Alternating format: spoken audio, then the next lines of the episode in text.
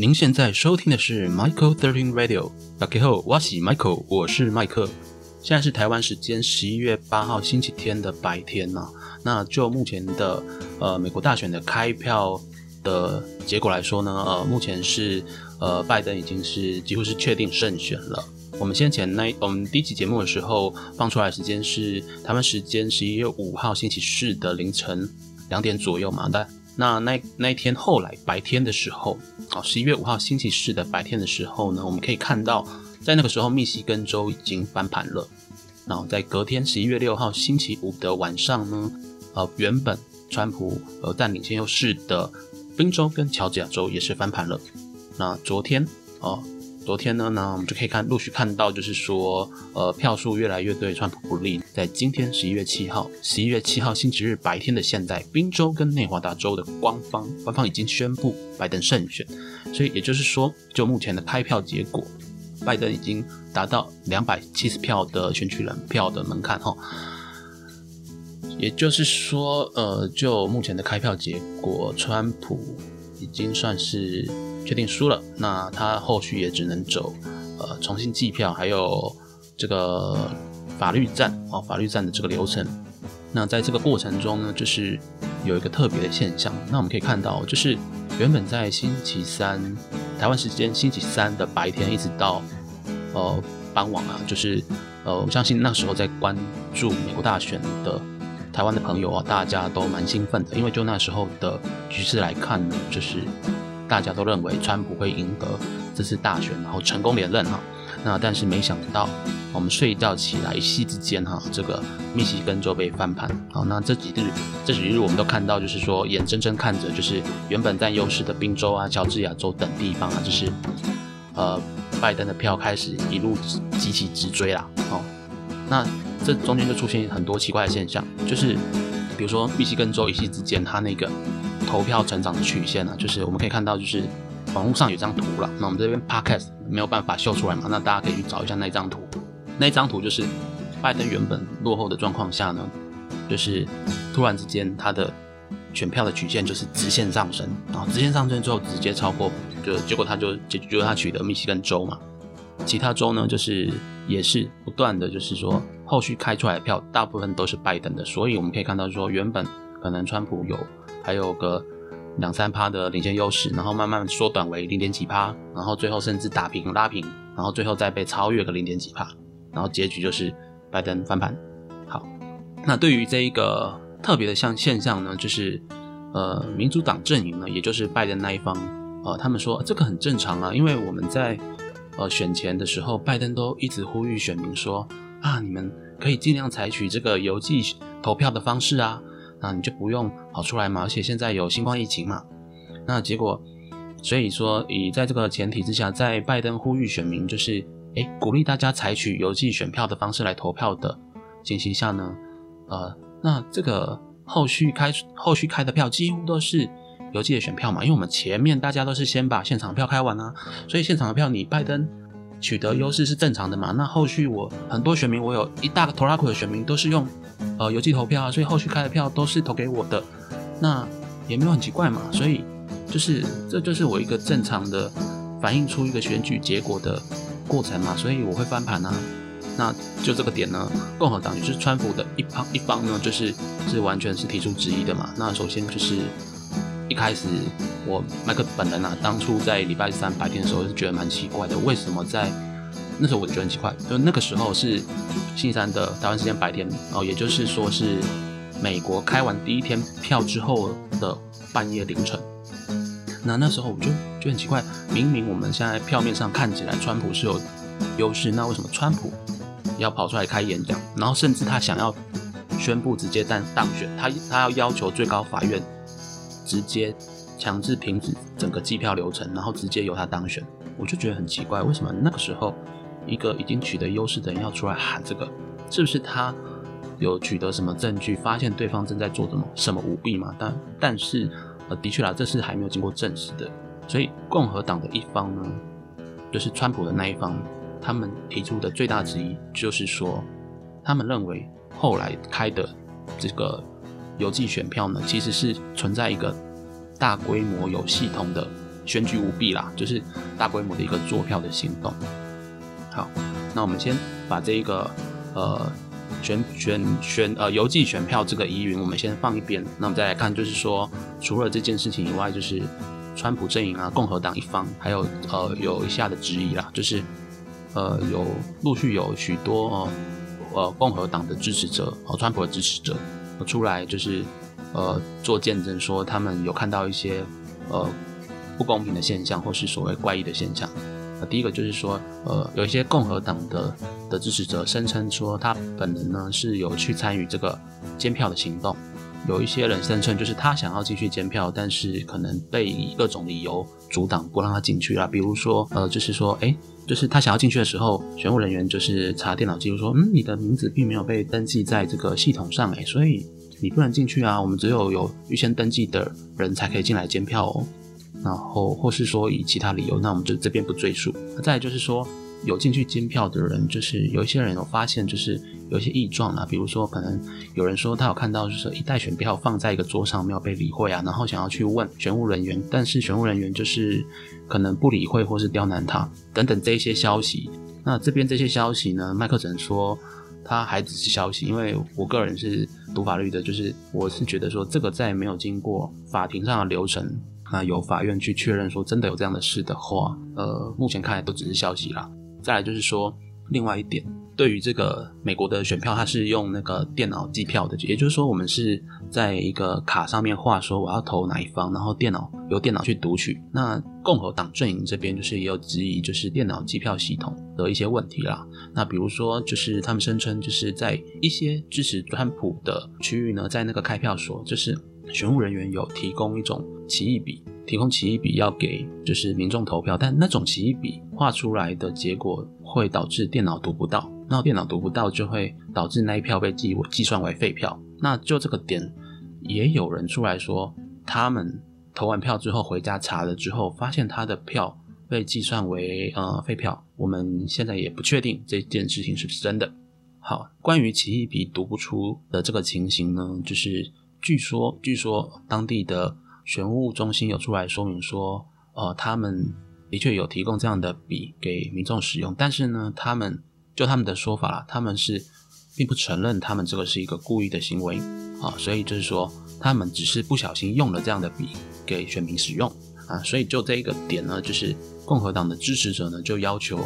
呃，要以人工计票方式重算有这些奇异笔疑云的。呃，选票区哈，那在现在就是说，前面我们说到就是有几个疑点嘛。第一个就是，呃，邮寄选票是不是有舞弊的问题啊？第二个就是说，那监票权益有被影响。第三个就是说，呃，这个监票过程有发生发现一些不合规定的情形，但是在提出质疑的时候呢，这个选务人员不予理会。然后第四个就是说，电脑计票系统的正确性、公平性被质疑。好，那以上有这些疑点，那我们现在回到就是。实际面啊，就是说，现在明面上拜登已经胜选了嘛，那川普后续要靠，不管是要靠重新计票呢，还是要靠法律战来翻盘呢，这可以说是难关重重。为什么呢？第一个，如果是要靠重新计票的话，假设我们就两个情形，假设说啊，第一个情形，假设并不存在这个所谓的大规模舞弊的状态下呢，那你重新计票，顶多只是呃去呃验出一些局部的零星的统计错误啊，那。对整个结果，我相信是影响不大的啊。比如说啦，就是像我们上一次的台湾上一次的选举，台北市长选举啊，就是呃丁守中跟柯文哲的票数差距很小嘛啊，但是重新计票之后呢，花了很久时间，哎，还终于还是确定，就是说还是一样是柯文哲赢。所以如果真的这个并没有存在所谓作弊的情形，那通常重新计票，它只是呃数字的些微的调整，你不太可能去影响选举结果。好，再来就是说，假设真的有大规模舞弊的话，那你重新计票还是同一批同一批选务人员啊？你你怎么可能改变这个选票结果？因为如果那些票有舞弊的状况，他们同样选票人员去同样的计票人员去看那些票，他还是觉得那些票看起来是正常的嘛？或者说，假设说那些计票人员是参与在里面作弊的，他看这些票，他也不会去承认说这些票有问题嘛？所以呢，如果是在同一批票、同一批人进行计票的状况下，你不可能去改变这个选票的结果嘛。那我们有人可能会说，那为什么不换一批人来计票？可是如果你拿不出呃大规模舞弊存在的这个直接证据的话，你如何要说服？你如何能说服法院去下这个判决？判决说要换一批人来计票？所以说，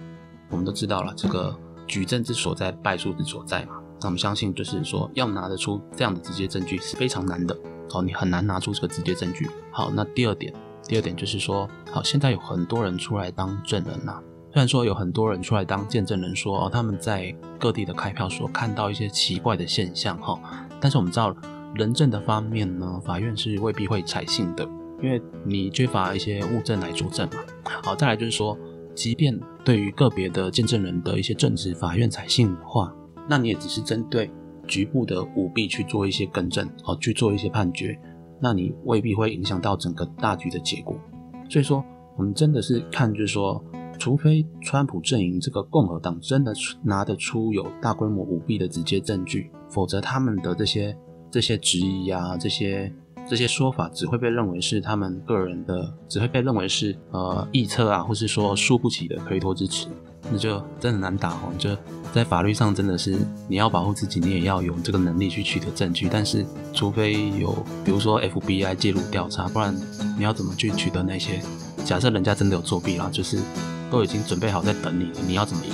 好，最后我要说的是，不论有没有办法自己提出证明，个人认为就是美国官方都应该把这件事情查清楚啦。那要查清楚的原因是因为说，你存在一个原本呃现场开票结果是大幅领先的一个状态，然后最后竟然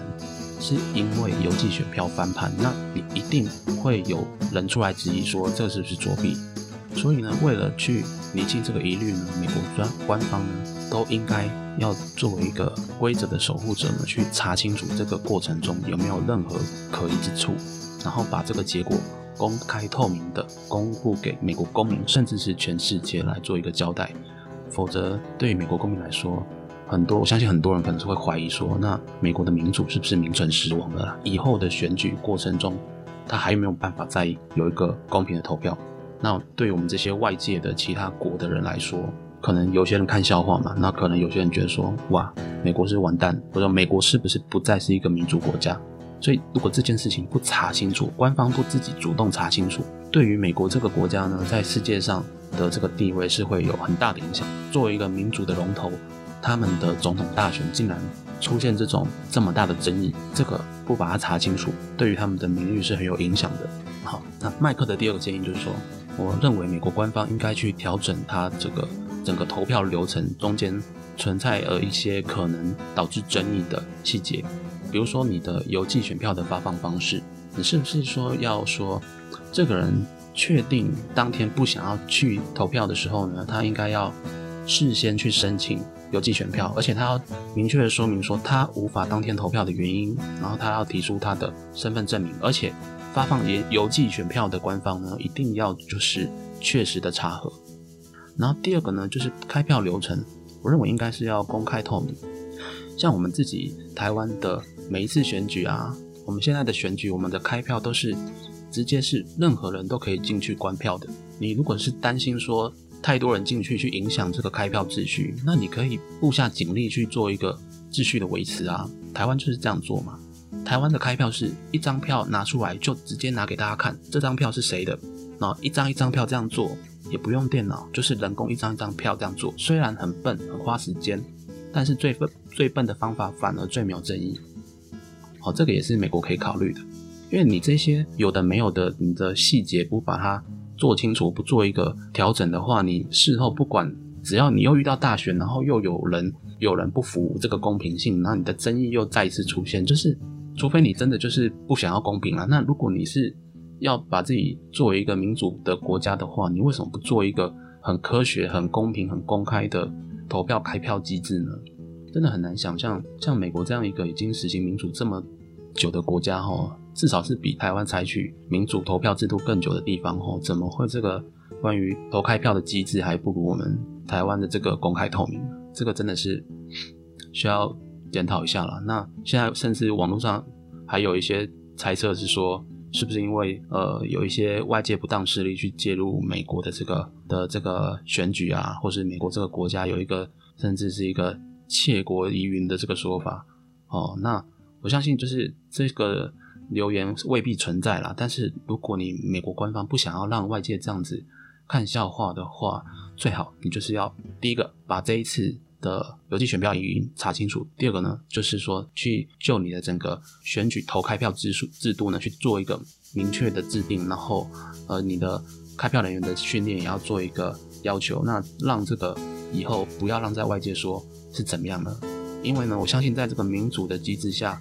大部分是可以接受在公平状态下的输赢的。那这一次会有那么大的争议，就是因为你没有公开透明。好了，那其实说这么多，对我们这些其他国家人来说，其实我们真的 care，就是说美国的这一次大选，赶快就是说，不论后续是要查清楚什么事情，那我们也就希望说，你们在这个呃，在这个漫长的法律战的过程中呢，你们也不要让，就是我们会希望说，美国政府也不要让这个国家的运作啊，那陷入一个空窗的状态。好，那这点呢，就是就宪政体制上有美国的法学者出来说，那应该就是由。众议院的议长 Nancy 哦，Nancy 呃，暂时暂时的一个暂代这个美国总统之位，然后等待这个选举结果出来之后呢，才让就是确认获得呃胜利的一方呢来做一个总统的宣誓啦。那我们是希望在这过程中不要产生不要产生就是美国运作的状态下的一个空窗期。那我们也希望呢这个。美国两党的支持者在这个法律战的过程中呢，可以保持理性，大家就理性面上呢走这个法律程序，那最好是不要造成这个社会动荡，因为美国这样的一个国家呢，它的内部如果有动荡的话，那是会影响影响整个世界的局势的，所以我们衷心希望就是美国可以在一个相对和平的状况下呢，去处理完这一次美国大选的争议。那无论最后是谁当美国总统，我们相信呢，就是。美国这个国家可以继续做好一个维持世界和平的角色。OK，那今天就分享到这边，大家下期见，拜拜。